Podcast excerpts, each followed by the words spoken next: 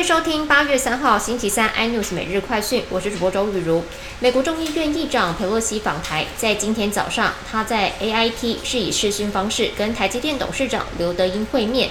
另外，总统府中午在台北宾馆设宴，除了刘德英之外，台积电的创办人张忠谋也是座上宾。民进党的立法院党团总召柯建明是证实，佩洛西上午的确有和刘德英讨论晶片的问题。透露双方会面过程中，随行的众议员提及了晶片法案的多项努力以及对业界的影响。尽管因为时间有限，无法细谈，不过重要的问题都有提及。中共解放军宣布，从八月四号连续三天，在台湾东西南北周边一共六个海域进行重要的军事演训行动，并组织实弹射击，形同封锁台湾，将影响部分的航路。交通部紧急召开了应变会议，空运的部分会更改航路跟高度，正与日本跟菲律宾进行替代的航路，协调进出台湾机场的路线。出去之后就走原航路。而海运的部分，因为没有固定的航线，只要避开演训区域就可以。而中国因为佩洛西访台，寄出了对台湾食品暂停进口的报复。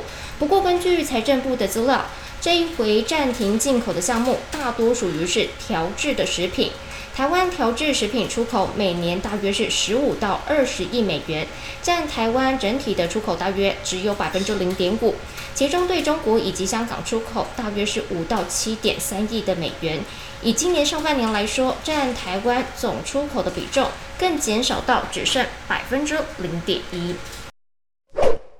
台北不明的感染源本土 BA. 点五的个案演变成家庭群聚。疫情指挥中心今天公布了基因定序的结果。